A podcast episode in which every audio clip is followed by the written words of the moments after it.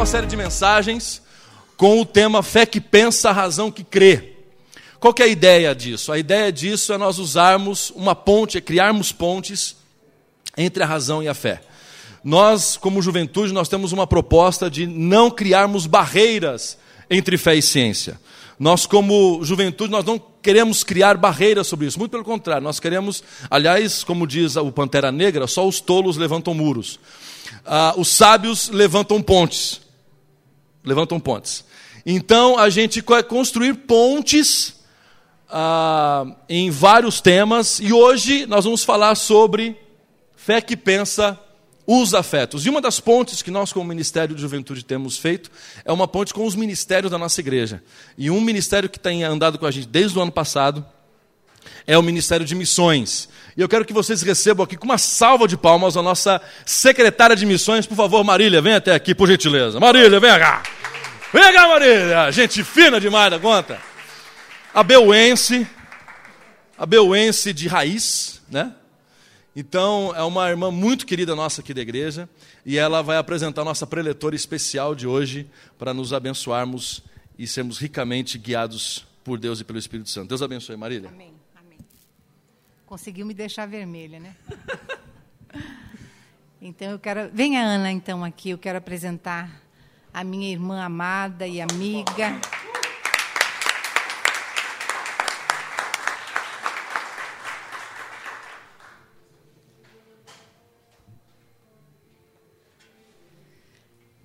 Então, a Ana, a gente já caminha junto há uns 15 anos e ela é pertence à primeira igreja batista de Curitiba.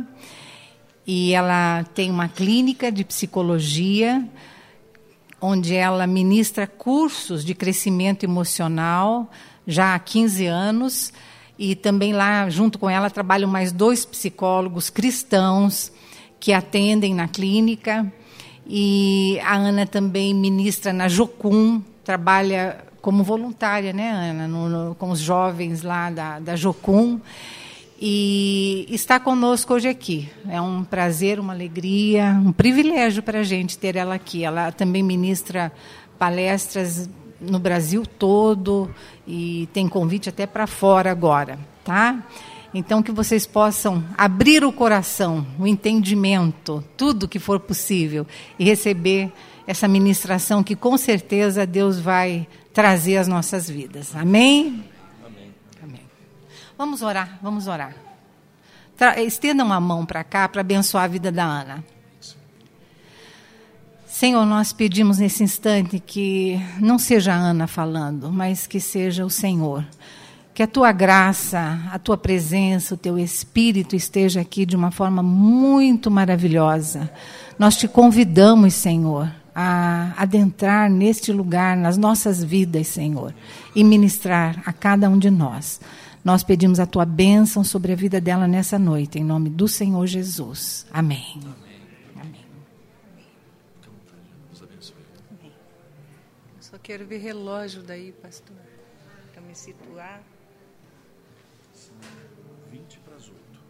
Até que horas, mais ou menos? Quanto umas oito e meia, vinte para as nove.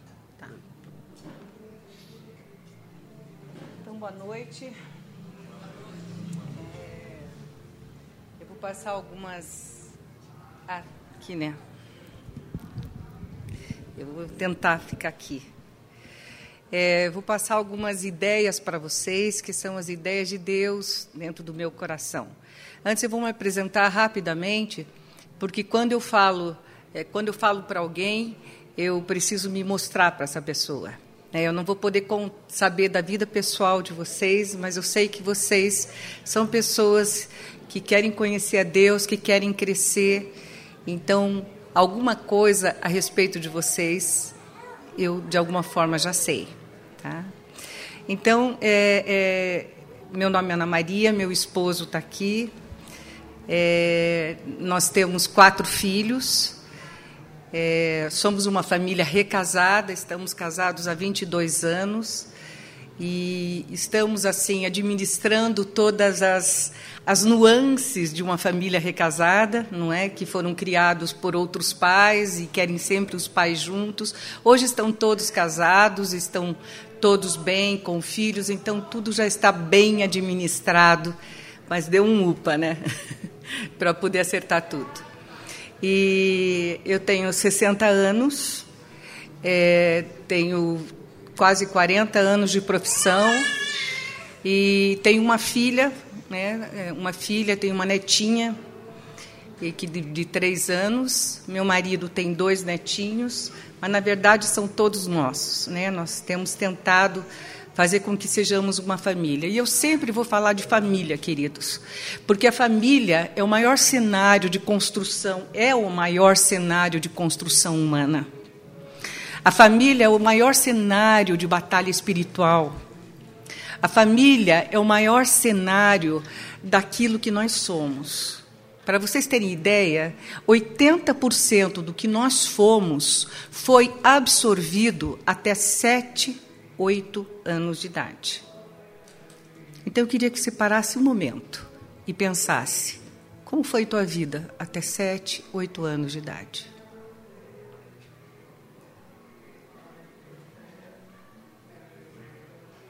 Que lembranças boas você tem desse tempo? Que lembranças prazerosas? Que imagens interessantes você guarda no teu coração?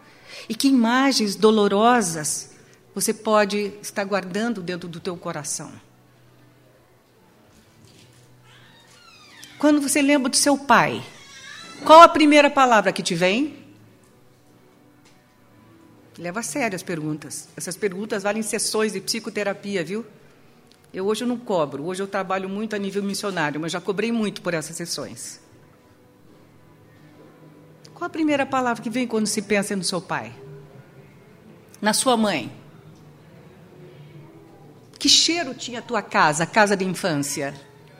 Todo mundo fez assim. Eu lembro do cheiro da casa da fazenda que eu pareço assim, ó, que nem esses, esses, esses salgado aqui, dá vontade para lá. Aquele cheiro de cera, cheiro de queijo, cheiro de porco, de torresmo de porco, não sei se vocês conhecem isso, uma delícia.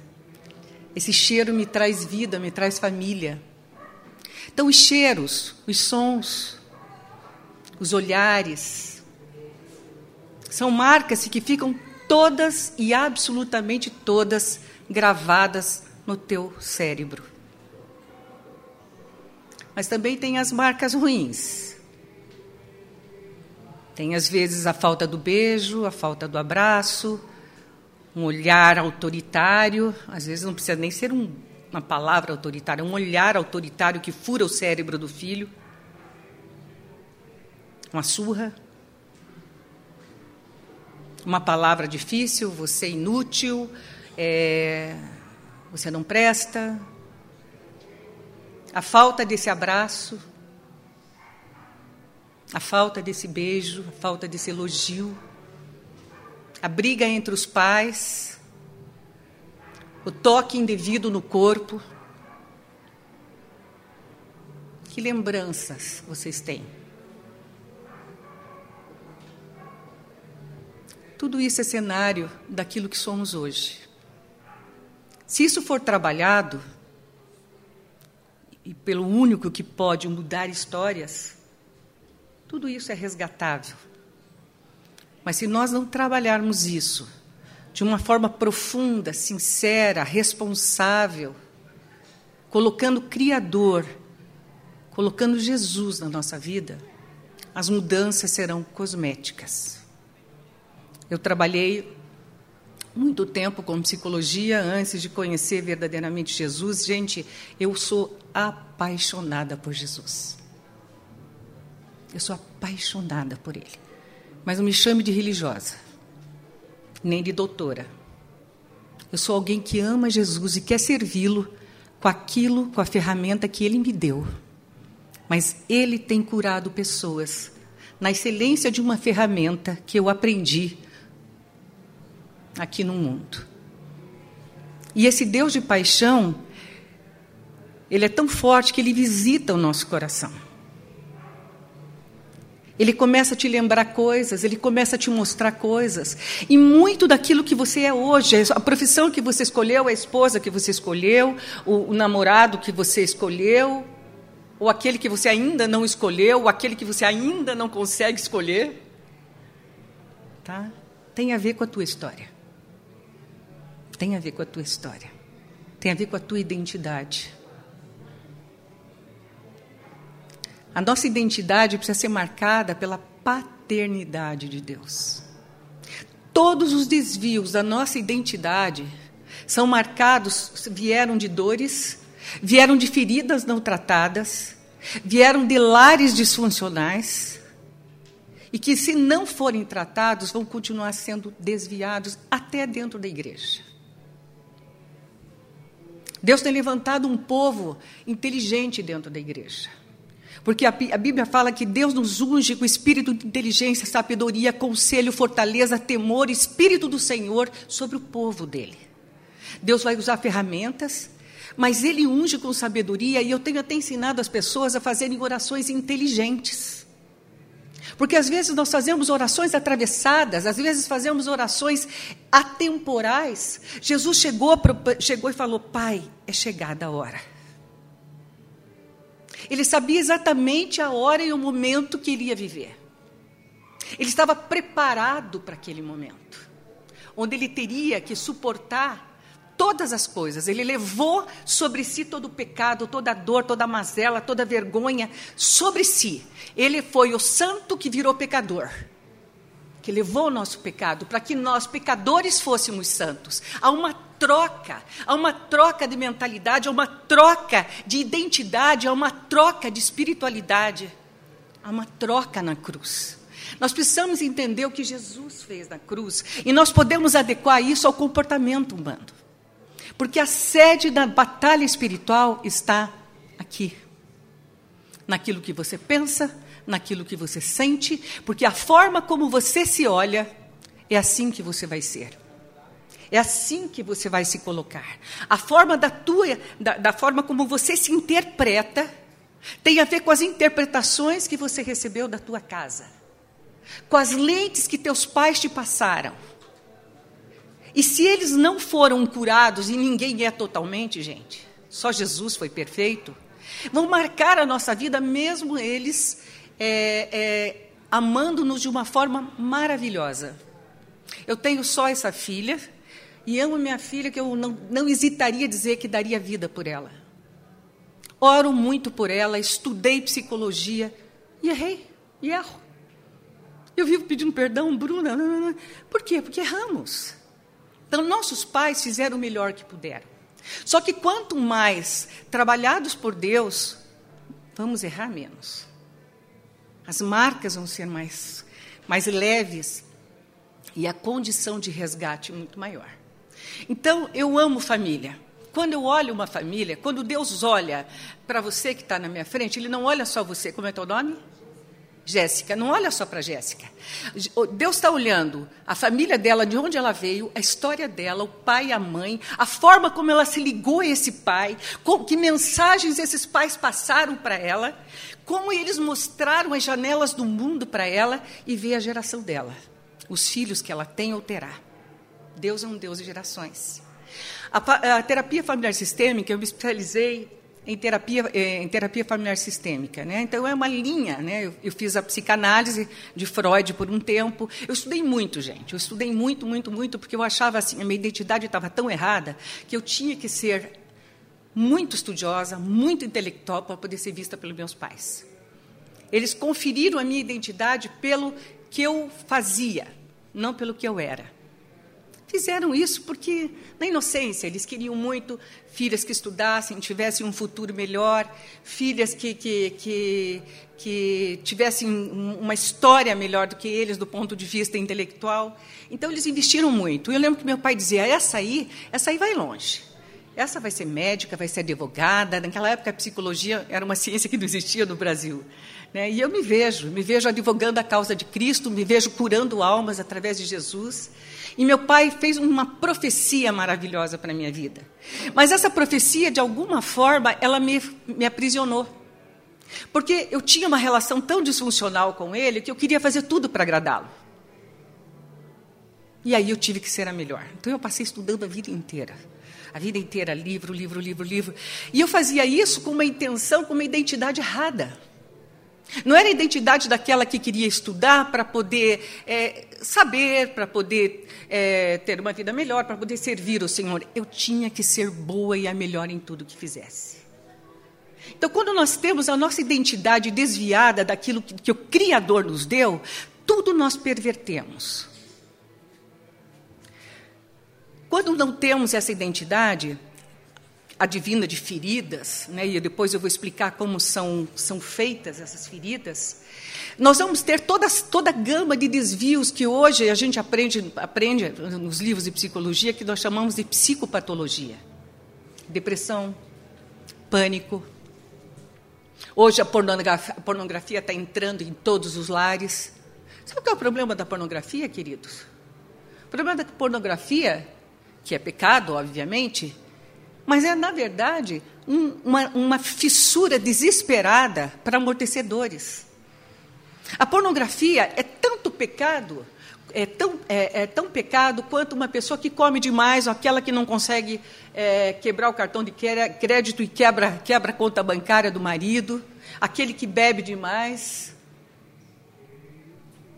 Porque a identidade não está de filho e tem um buraco existencial tão grande na alma, tem feridas não curadas que são brechas, brechas que o diabo toma, brechas que a alma toma, e ele é tomado por essas brechas que o, que o inimigo e que ele mesmo não conseguiu lidar.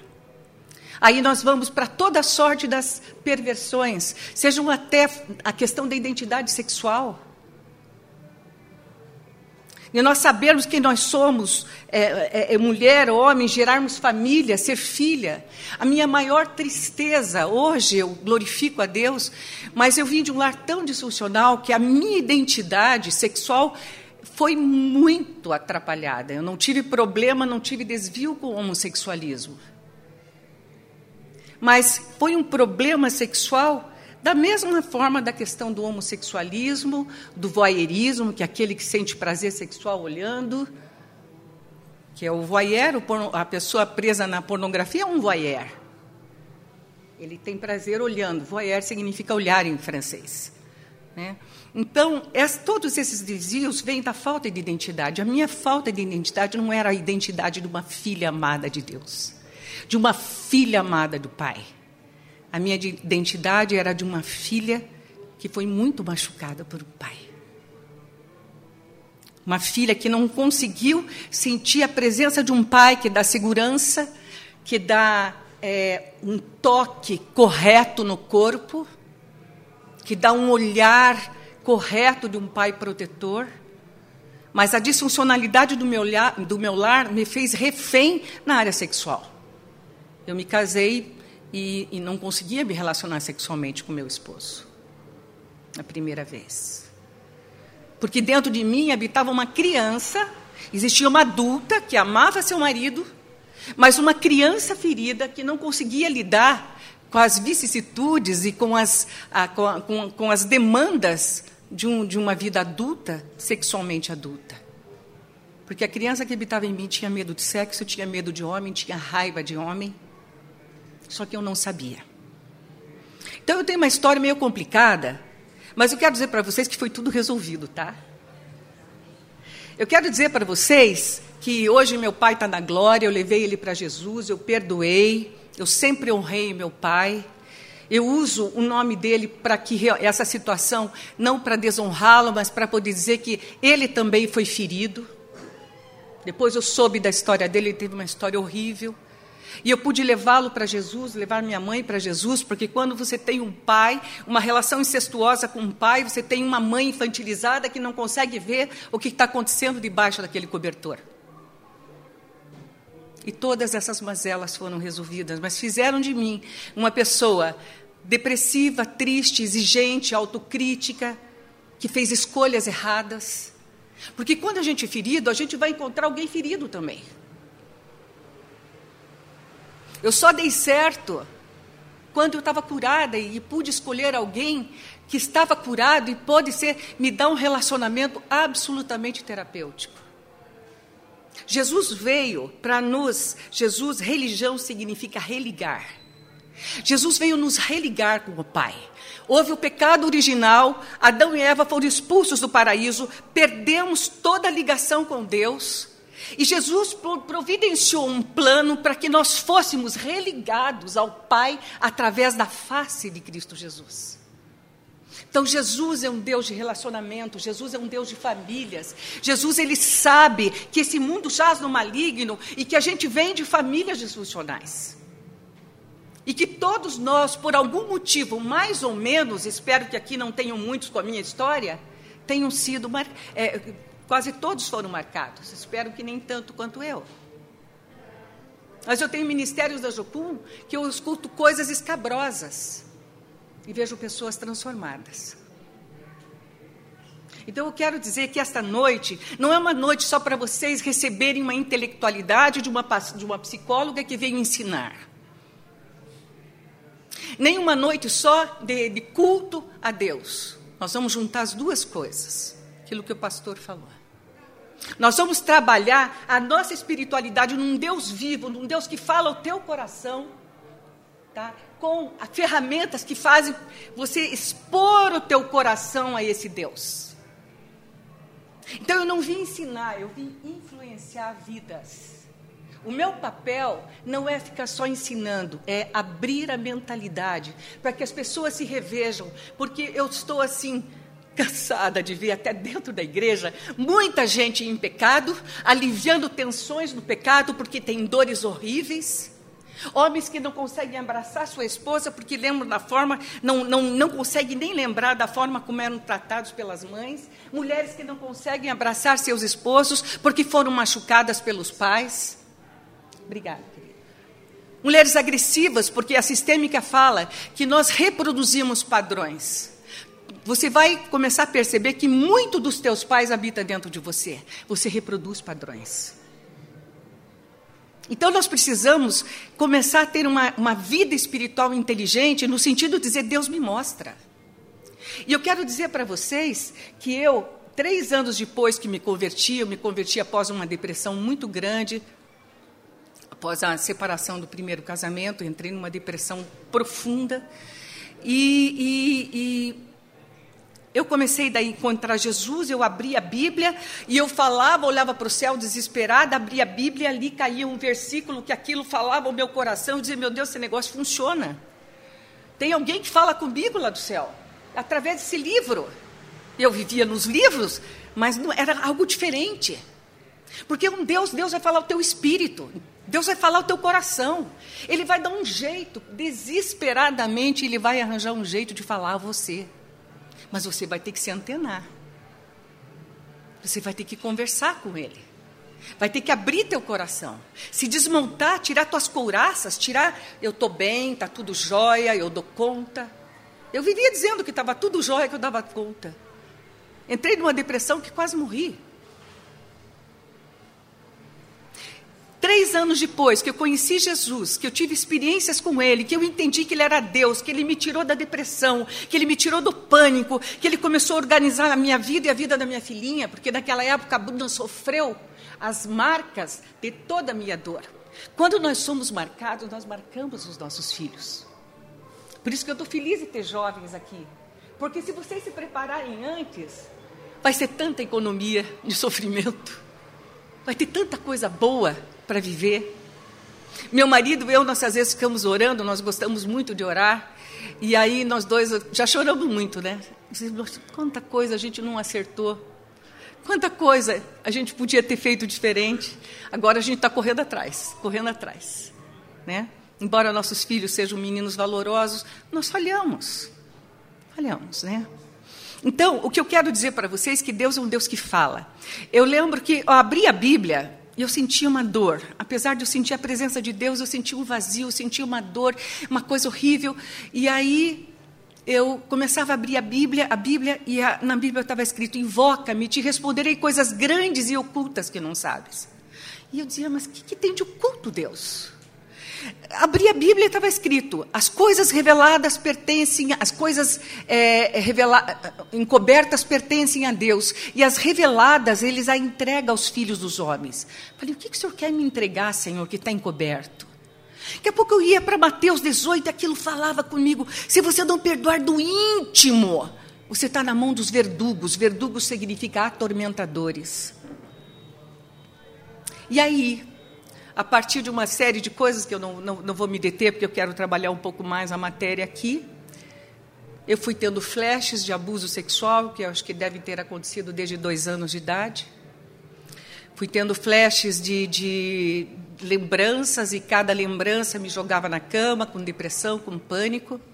E eu fui subsistindo tudo aquilo, tomando remédios, fazendo terapia, sendo discipulada, tendo uma vida muito firme de oração e de obediência a Deus, porque não adianta sair pecando, gente. Pecou, abriu brecha, o diabo, o diabo entra. O diabo não tem poder, desde que você não dê poder a ele através do pecado. Né? Então, e aí Deus foi começando a construir minha vida e me preparar. Mas a minha identidade era de filha que não era amada, que era usada. E eu passei um tempo da minha vida me relacionando com pessoas que me usavam. Usavam assim, não no sentido sexual, mas eu me barateava, eu não sabia o valor que eu tenho, que eu tinha. Eu não sabia que eu era uma mulher bonita. Eu fazia escolhas que me degradavam, porque dentro de mim o que eu via era uma menina machucada, feia, usada, se sentindo prostituída e ainda traindo a mãe. Não houve sexo total, houve só é, é, molestação, mas houve uma total defloração da infância, da, da, da, da minha sexualidade, da minha posição de criança e de mulher.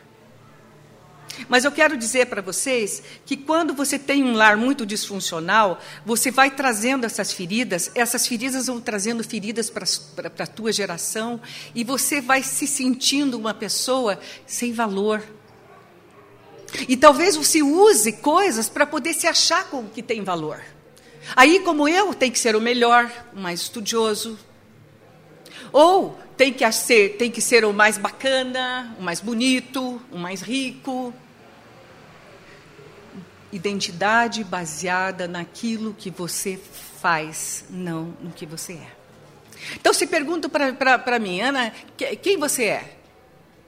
Então, se eu perguntar para Jéssica, quem você é? Responde, Jéssica. Quem você é? Estou pegando no teu pé, né?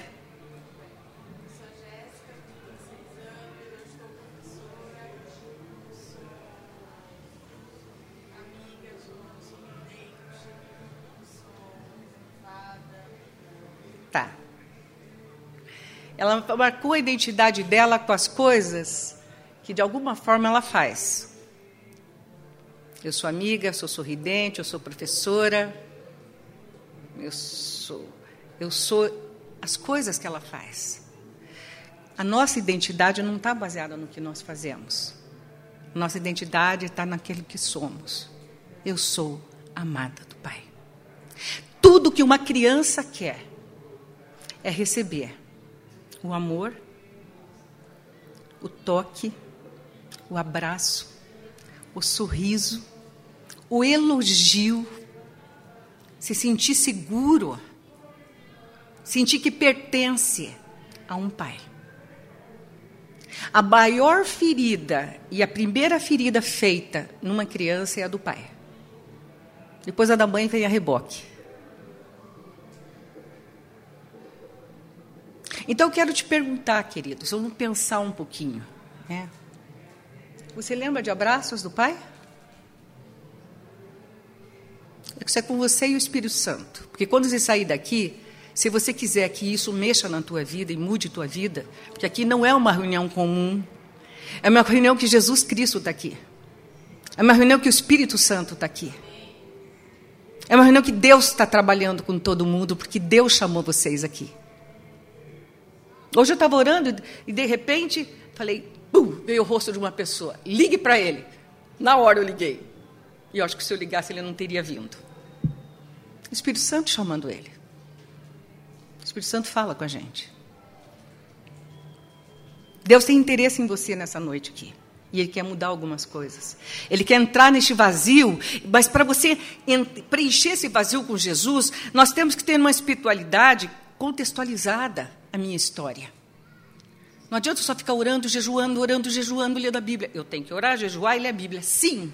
Mas eu tenho que ter uma fé verticalizada e deixar ter uma experiência com o Criador, com, com o Redentor. Eu quero dizer para vocês que eu já tive experiência e essas experiências elas precisam ser vivenciadas, vocês precisam de relacionamentos. Você precisa de uma amiga madura para você contar teu coração. Você precisa de um amigo maduro para contar teu coração e que ore com você. E que ele receba a conexão de Deus para passar dentro do teu coração aquilo que Deus está te falando. Eu tinha uma amiga que nem psicóloga era, era uma advogada, nós orávamos é, todas as quintas-feiras, das sete e meia até as onze e meia da manhã. E ali Deus mostrava coisas. Essas, essas, essas verdades que estavam dentro do meu coração, da questão do abuso, foram lembradas nessas reuniões. E graças a Deus, quando Deus falava comigo ou me dava uma visão, porque sabe que crente tem visão, né? Vocês acreditam nisso? Não. Tá. É, Deus dava pra, a mesma para minha amiga, porque eu, com essa mania de psicólogo, né? Psicólogo tem medo de enlouquecer. Dizer, estou pirando, estou vendo coisa. Mas eu já cheguei a ver Jesus passando um pano verde malva, malva cicatrizante, cicra, cicra, cicatrizante no meu peito.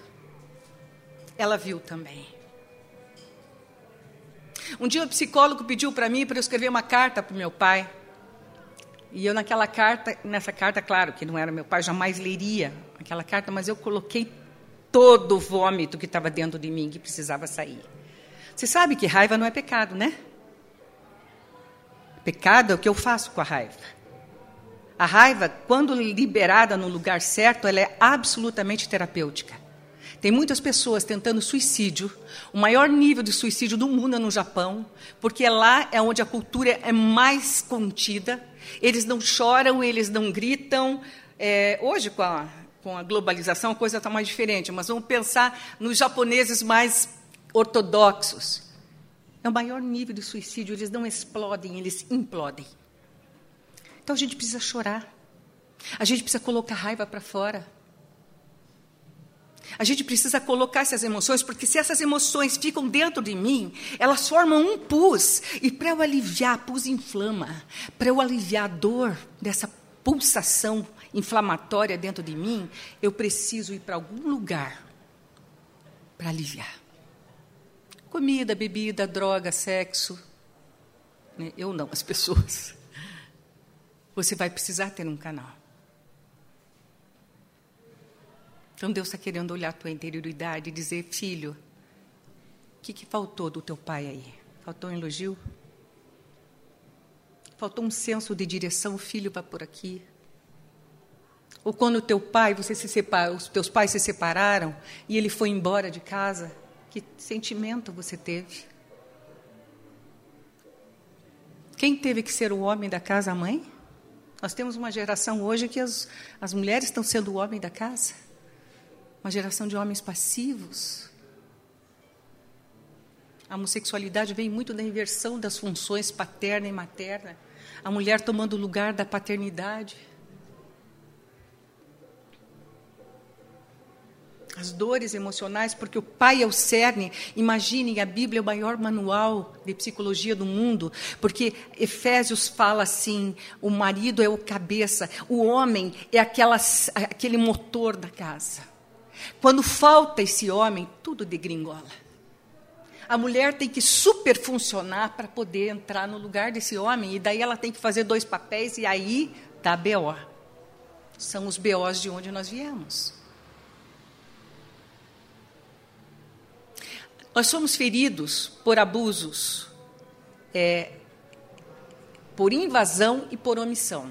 Às vezes as pessoas chegam no consultório e dizem assim: Ana, mas eu não fiz nada para o meu filho, eu não fiz nada. E ele está assim. Eu falei: Mas você elogiou? Você saiu passear com ele? Você disse o quanto ele é bonito, o quanto ele é legal? Você foi pescar com ele? Você viu se ele não está sendo machucado lá na escola, as pessoas não estão fazendo bullying com ele? Você brincou com ele? Você abriu o teu coração para que ele depositasse, depositasse o coraçãozinho dele em você? É, eu trabalhava muito. Daí esse filho está nas drogas, está nos medos, nas depressões, nos casamentos errados, buscando aquilo que a casa não lhes deu. Jesus se importava com as crianças. Ele falava assim: olha, delas é o reino dos céus. A criança dentro de nós vive o reino. O reino de Deus é alegria, paz, amor, esperança. Quando nós somos feridos, não tem alegria, não tem paz, não tem esperança, não tem amor, tudo é fake. Eu tenho uma falsa alegria, essa moçada aí nos bares, falsa alegria, falsos amores e o vazio dentro da alma. Né? Eu quero dizer para vocês que Jesus ele dá jeito para tudo. Da mesma forma que ele vai usar Jesus para nos religar ao Pai, ele vai usar as pessoas do corpo para nos religar à nossa história e mostrar o amor do Pai. Então, a primeira coisa, eu gosto de passar tarefas, eu sou muito prática. Eu acho que se falar só não adianta, você tem que fazer. Tá? Então, a primeira coisa que você precisa na vida para ter um processo de autocura, e eu ensino muito, hoje eu não vou poder falar aqui, mas é, é, eu ensino muito o processo de autocura. Você com Jesus e um amigo legal, que ora, maduro, que conheça a palavra, vocês podem passar por um processo de cura. Casos mais complicados, aí precisam sim de psicólogo, às vezes até de uma intervenção psiquiátrica. Mas você precisa ter uma amiga para poder chorar, para poder falar, menina com menina, homem com homem, menino com menino, e ali você vai falar da tua história e mapear as tuas feridas. Porque as tuas feridas são portas para demônio. Demônio existe. Demônio existe. Ele não venceu o mundo, Jesus venceu. Mas ele é o príncipe deste mundo. Jesus falou. Então, a sede da batalha espiritual é aquilo que está dentro da minha alma, e minha alma não sendo tratada, ela vai realmente me dar um caráter defeituoso. Eu quero explicar para vocês: nós somos espírito, alma e corpo. No espírito, Deus se relaciona com você. É onde você ouve a voz de Deus. Se você não crê em Jesus, você não vai ouvir a voz de Deus. Você não é filho. Se você crê em Jesus, você é filho, você é ovelha. E a Bíblia fala que as ovelhas do Senhor ouvem a voz dele. Eu quero desafiar vocês a passarem conversando com Jesus e ouvindo a voz dele. Eu quero desafiar vocês a, a colocarem a espiritualidade dentro da história de vocês, porque se eu não colocasse a, a espiritualidade dentro da minha história, eu não estaria casada, eu não estaria tendo um casamento feliz, nós não estaríamos com os nossos filhos ao nosso redor e, no, e nossos netinhos. Eu não estaria com 60 anos Ainda falta um pouquinho para Deus me curar, viu? Porque santi é, é, é, é, santificação é um processo, identidade é um processo de santificação. Ainda falta um pouquinho da identidade, da autoestima na minha vida. Mas assim, eu não estaria com 60 anos me sentindo bem, uma mulher bonita. Porque Deus vai restaurando a nossa imagem. Então, é, nós precisamos entrar num processo de colocar essa espiritualidade numa oração inteligente. Jesus, o que está acontecendo comigo? Fazer perguntas. No consultório, o psicólogo quase não fala, ele faz perguntas. Ele faz pergunta, tem que falar mais aqui agora, né? Nós vamos vencer. É, no, no, no, no consultório, o psicólogo faz perguntas para levar as pessoas a pensarem. Jesus usava uma ferramenta eh, clínica, que era a metáfora, para fazer as pessoas pensarem. Então, eu quero que você saia com uma tarefa daqui. Comece, quero desafiar vocês. Primeiro, é, você tem um amigo, é, homem com homem, mulher com mulher, que você possa orar e receber de Deus alguma coisa? Não precisa responder. Se não tem, vá atrás, tá? Quer ser curado? Quer ter uma vida top? Porque se você irriga teu espírito, a tua alma vai ser restaurada. Só Deus pode curar uma menina abusada pelo pai. Só Deus pode curar a dor do abandono de uma mãe que não viu ou não quis ver. Só Deus. Nenhum terapeuta. Só Deus pode visitar a tua interioridade. A saudade que você pode ter. Deus está me mostrando aqui, tem gente com saudade de pai. Tem gente que está com saudade de abraço que não recebeu e está indo buscar em outros lugares. Meninas que não foram abraçadas estão sendo abraçadas por homens aí na rua.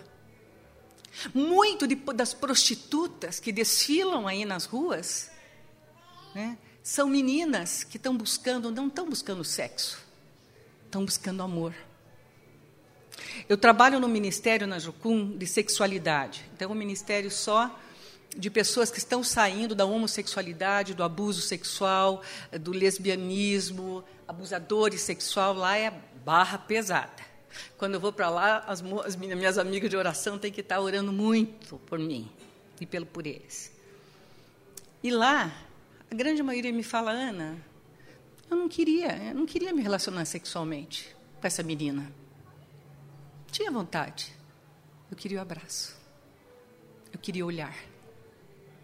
Ela me entendia. A grande maioria dos relacionamentos pervertidos tem um cunho de fome emocional. O meu relacionamento com os homens era pervertido. Pervertido não no sentido moral, de, de, de, de como é que é? Torcido. É, eu tinha medo dos homens, eu tinha ódio dos homens. Eu louvo o Senhor pelo meu marido, porque o que ele aguentou de mim porque eu via nele sempre o substituto do meu abusador. Não na, no, na, na questão sexual, mas assim, qualquer coisa que ele fazia, está abusando de mim, sou vítima, sabe? E eu jogava nele toda a raiva da menina ferida. Como Jesus veio nos religar com o Pai, nossos relacionamentos saradores nos religam à nossa história de uma forma terapêutica. Você menina, você jovem, vocês precisam ter amigos maduros em Deus. Eu não acredito em psicologia do mundo. Se me pegarem falando, eu estou numa igreja, eu posso falar. O conselho me corta. Mas eu não acredito. Eu acredito que tem, tem ajudas, sim. Mas são ajudas cosméticas. Porque só o Espírito Santo de Deus pode entrar num lugar que nenhum homem entra. E eu esqueci de dizer para vocês, eu não sei se eu não disse, que eu não lembrava da minha história. Eu casei a primeira vez sem saber da minha história. Eu tive minha filha sem, sem, sem saber da minha história. E só lembrei da minha. Eu passei nove anos pagando os maiores psicólogos, psicoterapeutas de Curitiba, de Campo Grande que eu morei, de, Joinv de Blumenau que eu morei e nunca soube que eu tinha sido abusada. Eu tinha lembranças vagas. Mas Deus é um Deus tão amoroso que ele não ele não permite que você lembre coisas dolorosas sem você ter um apoio. Senão você enlouquece.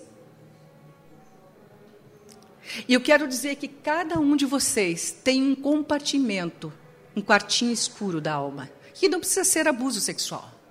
Pode ser abusos emocionais, gritos, surras.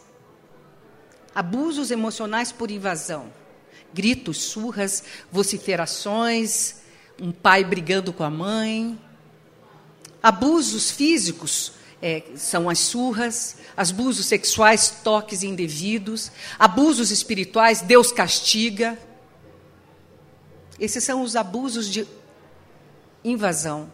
E tem os abusos emocionais de omissão. Eu já tive muito paciente que a mãe, gente, engenheiro, gente intelectualizada. A menina abriu a perninha, ela estava sem calcinha. Assim, Ana, minha mãe não estava calcinha em mim. Não penteava meu cabelo. Então tem abusos emocionais também por omissão. Mamãe, quando não vê a filha, eu me jogava em vidro quando eu era criança. Todo mundo dizia que eu era louquinha. Não precisava ser psicólogo para ver que alguma coisa errada tinha comigo. E ela não viu? Abuso emocional por omissão. Filhos invisíveis, e a grande maioria de nós, queridos, fomos invisíveis emocionalmente aos nossos pais. Porque pai acha que fazendo, ele confere a identidade do filho. Porque a identidade dele foi conferida assim. Se eu trabalhar bastante, se eu pagar uma boa escola, se eu der roupa, comida, a mãe se lavar a roupinha dele, se ele se cuidar da comidinha, da panela, ela está amando. Sim, está amando. Mas como eu comunico esse amor? Então, para nós entendermos uma família, nós temos que entender como nós recebemos as mensagens que nossos pais nos passaram. Eu, às vezes, é, é, é eu olho para minha filha e digo, meu Deus, mas eu não fiz nada disso. E ela parece que ela entende assim. Daí o Espírito Santo chega para mim e diz, não, você não fez, mas você não explicou direito e ela não entendeu. A grande dor das famílias está na comunicação. Como é que eu comunico aquilo que eu sinto e como é que eu recebo aquilo que as pessoas me passam. O nosso ambiente, a nossa casa, ela vai gerar dentro de nós todas as lentes pelas quais eu vou ver a vida, vou interpretar a vida, vou interpretar os meus medos, as minhas esperanças. Como é que se lida com medo? Eu era uma pessoa, eu tive síndrome de pânico em altíssimo grau altíssimo grau. É... O meu cativeiro era o medo.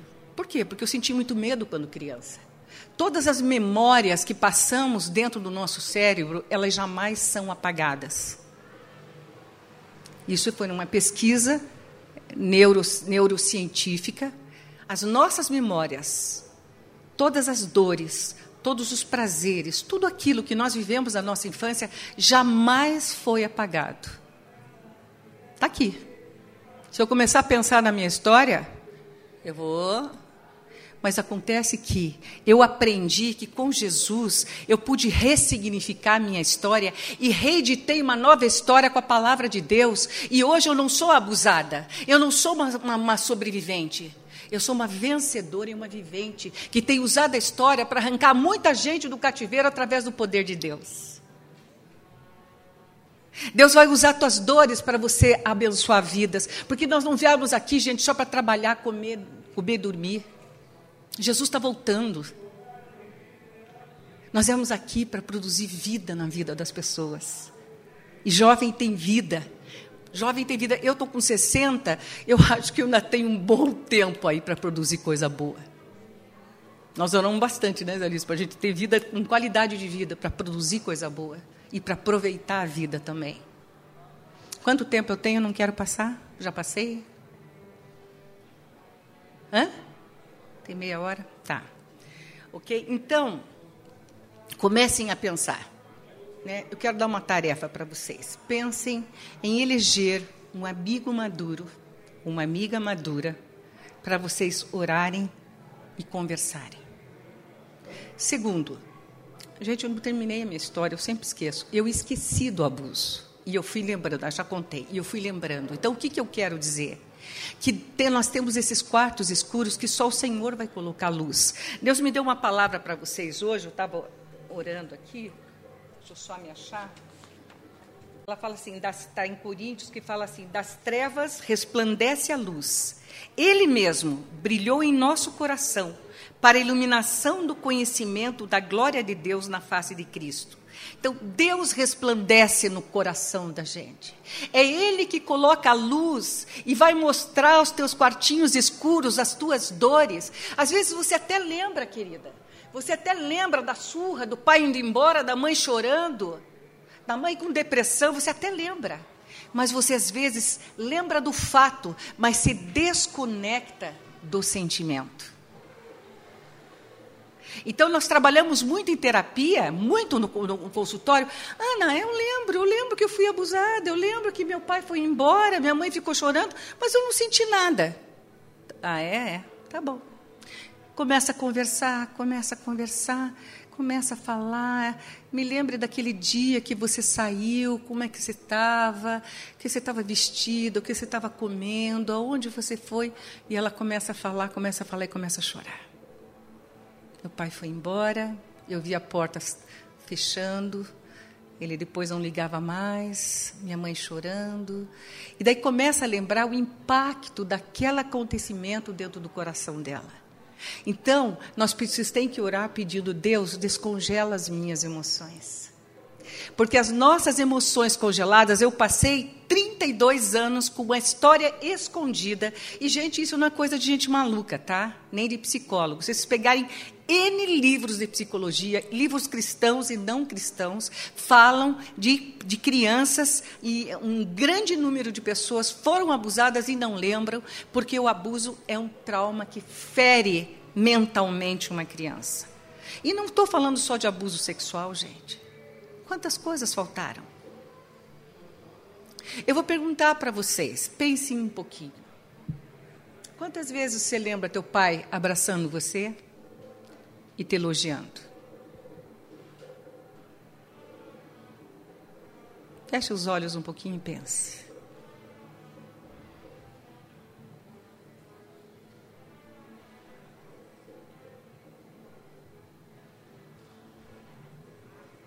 Quantas vezes o papai te levou brincar no parquinho com ele?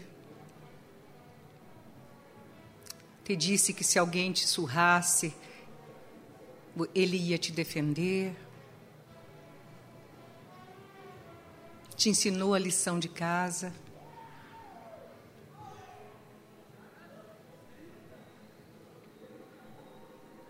Já pensando, querido, aproveita, o Espírito Santo está aqui, não perca tempo. Se você não resolver, começar a resolver isso agora, a vida vai querer que você resolva mais tarde. Não perca tempo. Como é que você via seu pai tratar sua mãe? Você via eles se beijarem, namorarem?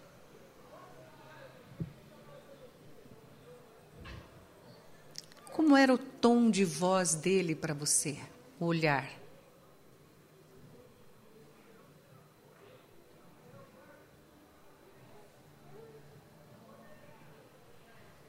Saibam que essas memórias que Deus está trazendo, e se você não está lembrando, Deus vai trazê-las, se você permitir, é óbvio, porque Deus não invade ninguém.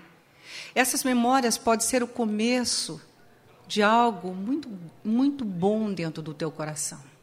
Se você já é legal, você vai ficar mais legal ainda. Se você tem alguma dor, Deus vai te curar.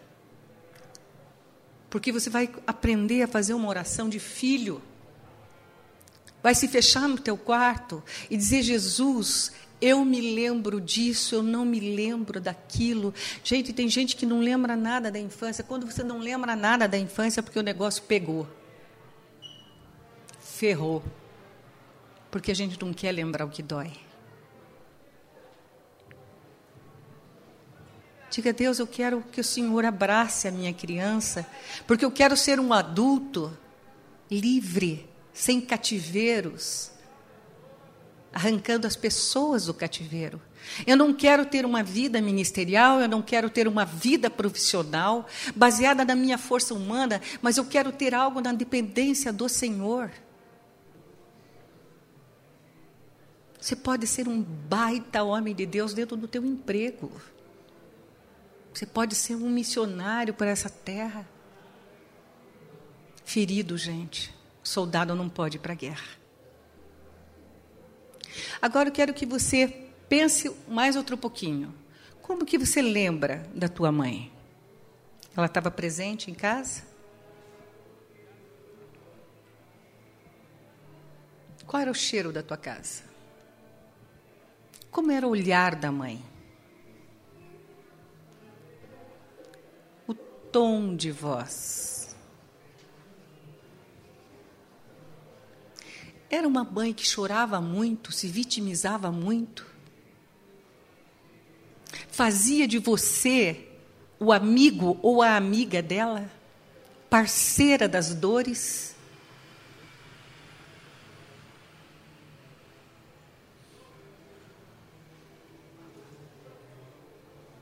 Era a mãe que chorava porque o pai estava o dia inteiro na televisão, quando chegava do trabalho, só na televisão, e era inexistente dentro do lar.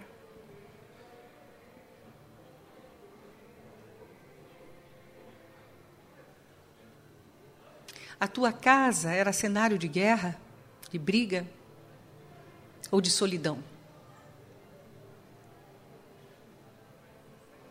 Quem eram as fortes da família, as mulheres ou os homens? Se foram as mulheres as fortes, se agarrem num homem forte que faça a referência de paternidade. Que faça um modelo referencial de pai para você, um pastor, um discípulo. Se faltou mãe te abraçando, porque a mãe é que abraça. A mãe é que beija. Tem muitas mulheres santas na igreja, eu já chorei no colo de algumas. Porque minha mãe me abraçava assim. Dá vontade de bater na velhinha. Ela nunca foi abraçada também.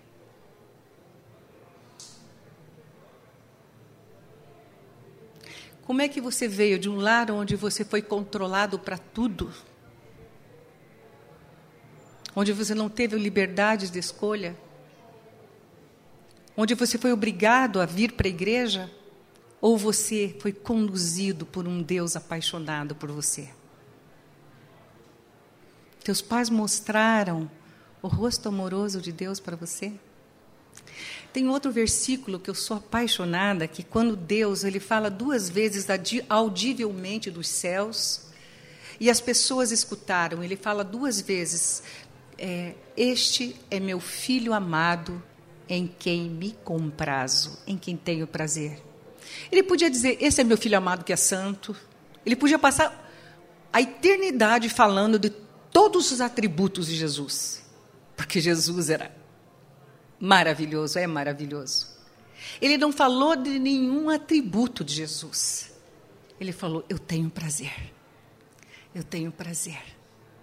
Você teve relações prazerosas com teu pai, com tua mãe quando criança? Você brincou, você foi abraçado, você foi ensinado. Às vezes precisamos ser disciplinados, levantar, levar uma palmada, sim. A relação que dá autoridade para pais, viu, homens, é a relação do prazer. Quando você ganha o coração de um filho, você leva ele onde ele quer. Vá pescar com ele. Pega uma, uma menina e leve para o shopping uma adolescente. Ah, você leva onde ela quer porque você ganha o coração dela. A Bíblia fala que o, o, coração dos pais tem que se converter aos filhos e dos filhos aos pais. A conversão do coração de um pai ao filho tem muito a ver com toda a mensagem. Falta 15? Com toda a mensagem, com toda a mensagem que ele passa para o filho e ele precisa entender qual o impacto dessa mensagem. Então, os pais precisam perguntar, filho, o que você está sentindo? A grande maioria de vocês vai dizer, não sei. Quantas pessoas eu atendi no consultório? Olha, gente, eu já atendi tanta gente, tanta gente. Quase 40 anos fazendo psicologia. Iam pessoas lá diziam, olha, eu não sei o que eu tenho. O médico me mandou aqui. A pessoa com a vida destroçada, mas totalmente desconectada das suas emoções. Eu quero dizer que Jesus é um Deus emocional. É um Deus que chorou. Quando Lázaro morreu, e ele era amigo de Lázaro, a Bíblia, o versículo mais curto da Bíblia está escrito: Jesus chorou. Por que, que cuida de falar desse versículo? Que diferença faria no contexto bíblico uma lágrima de Jesus? Para ele mostrar as emoções dele. Eu não estou dizendo e nem vim pregar só sobre emoções. Porque a Bíblia fala que nós temos que nos transformar renovando a nossa mente. E a Bíblia fala que nós temos que ter um culto racional. Muitas vezes eu não tenho que lidar só com as minhas emoções, eu tenho que lidar com aquilo que a razão me pede. A razão perante a obediência a Deus. Então, tem coisas que a gente tem vontade de fazer porque as nossas emoções são muito voláteis, flexíveis e às vezes corruptas. Então, tem coisas que eu simplesmente eu não posso fazer. Eu tenho que ter esse culto racional, dominar a minha emoção. Então, quando eu falo muito de emoção, não pense que nós vamos ficar num oba-oba, não. Porque o evangelho é muito sério. O evangelho é muito responsável. Só que é uma seriedade, uma responsabilidade baseada no amor. Baseada no amor. Só o amor pode transformar. E eu vou dar uma notícia muito boa para vocês. A notícia é que você não precisa fazer força para mudar. Você já viu uma macieira fazendo força para produzir maçã? Já viu? Ah, uma maçã, ah, a segunda maçã. Já viu? Ela produz porque a natureza dela é produzir. A tua natureza é de Cristo.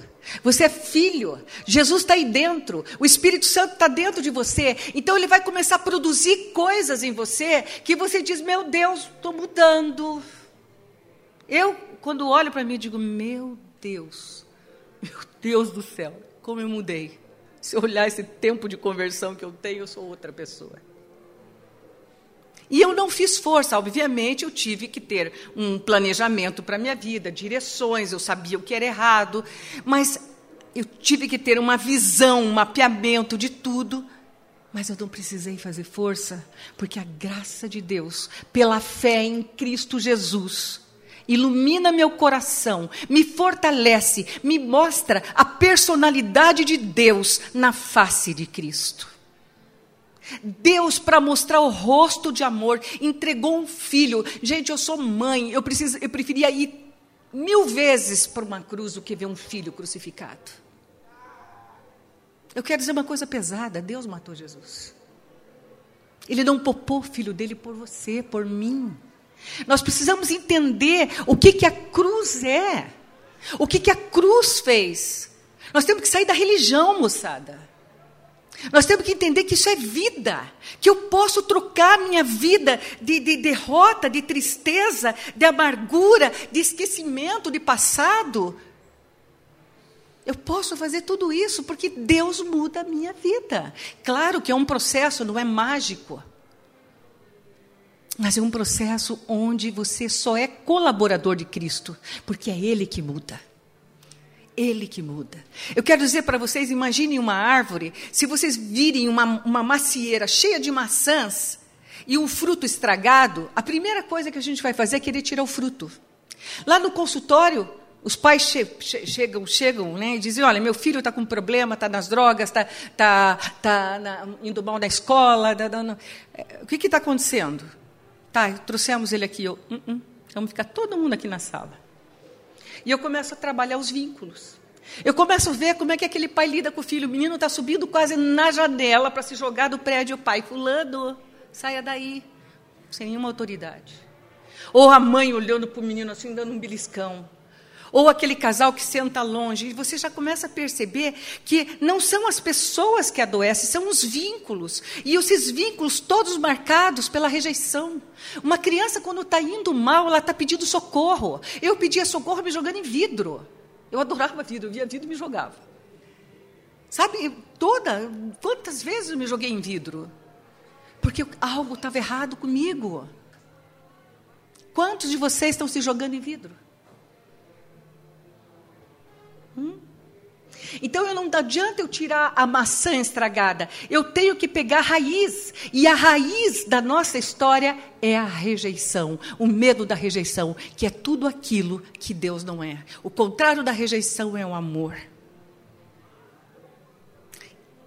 A raiz das nossas mazelas, dos nossos frutos errados, é a rejeição. Então não adianta eu tirar o fruto, dizer, ó, para é, é, surrar a criança para ir bem na escola, ficar falando para o drogadito largar da droga, falar para o alcoólatra largar. Não, eu tenho que trabalhar o coração. A raiz, esse modelo de paternidade referencial, modelo de mãe amorosa, de pai firme, disciplinador. As raízes precisam ser trabalhadas.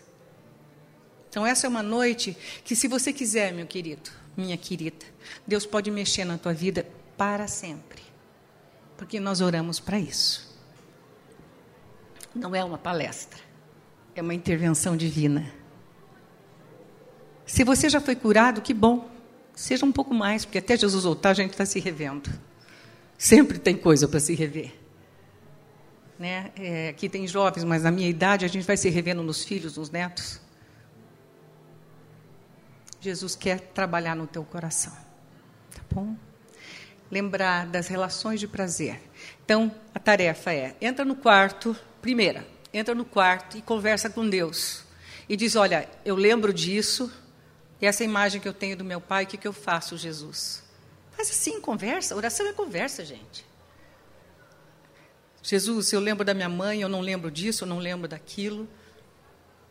Ou vem me lembrar, coloca a luz e agora mostra os meus sentimentos e vem me abraçar. Eu tenho certeza que se você fizer isso numa intensidade muito profunda, às vezes na primeira vez não, na segunda não, Deus testa os nossos movimentos. Você vai ter uma visitação do Todo-Poderoso que vai mudar a tua história, vai mudar teu senso de destino, vai mudar o teu coração, porque mudou o meu. Eu posso dizer hoje que eu sou filha amada do Pai. Eu posso dizer que tenho um senso de valor conferido, que eu tenho relacionamentos santos, que eu tenho amigas santas, que tenho uma filha que eu olho e digo: Esta é minha filha amada em quem tenho prazer. Ainda tem que burilar algumas coisinhas ainda da história dela, mas ela me dá prazer. Ok? Deus é um Deus que faz isso. Eu queria, tem pessoas orando aí é, que podem ministrar? Não? Não? Então, eu vou fazer uma oração. E eu gosto de fazer uma coisa que meu pai. Ah, outra coisa, gente. Tá, então vai no quarto, conversa, começa a fazer perguntas, lembra das marcas do pai, lembra das marcas da mãe, pede para Deus lembrar e diz: Deus, essa bagunça toda eu não sei o que eu faço, me ajuda. E elege uma pessoa para você conversar, para você depositar as tuas mazelas. Tá? Você vai ver o que Deus vai fazer com você. Você vai ter visão. Você vai chorar. Você vai receber abraço de Deus. Você vai se lembrar de coisas. E Deus vai passar o bálsamo e vai te curar. Vai sair a dor, vai sair a raiva, você vai perdoar. Eu perdoei meu paizinho, eu dei banho nele, eu perdoei minha mãezinha. Os dois estão na glória. No dia da, morte deles, foi uma, uma presença de Deus que eu estava orando com ele. As pessoas vinham pedir para orar. Nós estávamos no pronto-socorro, não tinha vaga na UTI. E as pessoas entraram. Depois eram me dizer: Olha, eu entrei mal para ser internada, eu estou curada. Moça, você orou e, e, e, e eu fui curada. A presença de Deus cura. Usa o sobrenatural de Deus da tua vida, não perca tempo. Aproveita as coisas de Deus, recebe por fé. Tá bom? Outra coisa, você precisa ter um mentor. Eu sempre tenho mentores. Então, meu pastor é o mentor. Para eu marcar um gabinete com ele, eu acho que Jesus está voltando e vou conseguir marcar, porque minha igreja tem 12 mil membros. Mas ele é meu mentor através das pregações. Eu tenho um outro pastor que eu amo muito, o pastor Cote. Tudo que vocês escutarem do Cote, assistam. Não estou idolatrando pessoas, estou dando referência. É muito bom, assistam. Hoje a, internet ajuda muito. Cresçam em Deus. Então vocês precisam ter esses mentores. Mas o pastor Pascoal sempre fala no final do culto: Olha, eu vou fazer uma oração. E se Deus falar com você, vem até aqui na frente. Porque se você não sai aqui na frente, não dá passos aqui na frente, que é tão simples dar, para receber de Deus aquilo que você quer, quando você chegar na sua casa, você vai se esquecer de tudo e não vai fazer nada. Deus é um Deus de compromisso. Então eu vou fazer uma oração. Tem alguém para tocar alguma coisa aqui para ministrar louvor? Tem? Não. Eu vou fazer uma oração. E eu sei que o Espírito Santo vai passar aqui. Não quero constranger ninguém. Mas se você Deus tiver tocado o teu coração, vem aqui na frente. Deus está te vendo. Deus está se agradando numa posição do teu coração. Ok?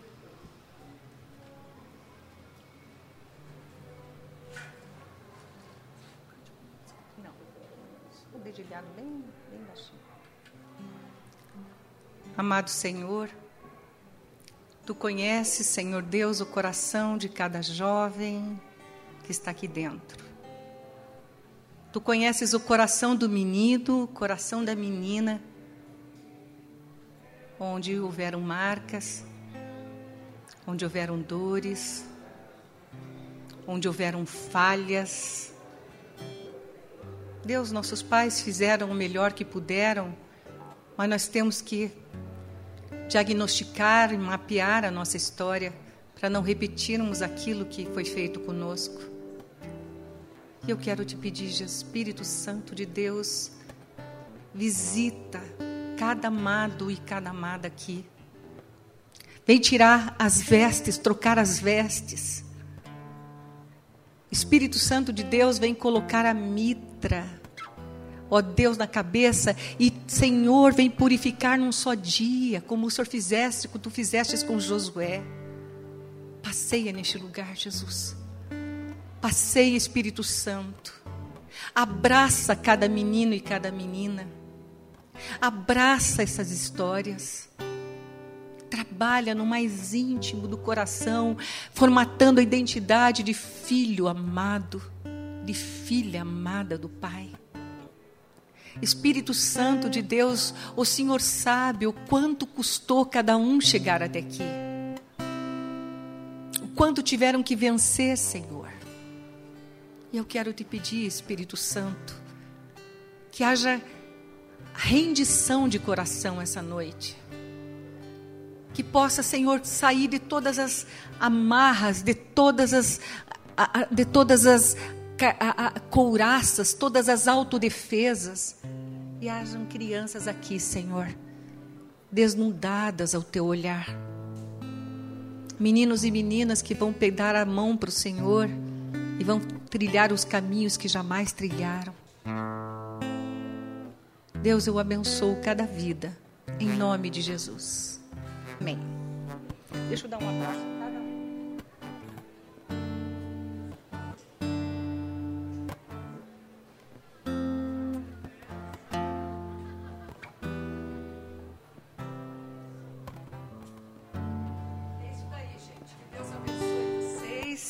graça do Senhor esteja sobre vocês e que comece um novo tempo, um novo trabalho de mente aí, tá bom? Até. Amém, gente. Ah, um último recadinho para vocês. Ah, eu esqueci de falar dos visitantes. Ah, você que está nos visitando pela primeira vez, não fique constrangido, não vou pedir para que você fique em pé, não vou pedir absolutamente isso. Mas eu quero fazer um convite a você para que você venha nos próximos sábados, para que a gente dê continuidade a essa mensagem, a essa série de mensagens. Então você é meu convidado para estar aqui também no sábado que vem, no mesmo horário, às sete horas da noite, com louvor, palavra, convivência, comunhão. Vai ser tempo muito especial no sábado que vem. E no sábado que vem a, a mensagem é razão que crê na conversão. Vamos falar sobre conversão. Então, quem sabe você vai descobrir sábado que vem que não é convertido. Então é uma coisa boa. Ah, então venha no sábado que vem para que você seja ah, pego na curva com Jesus aí.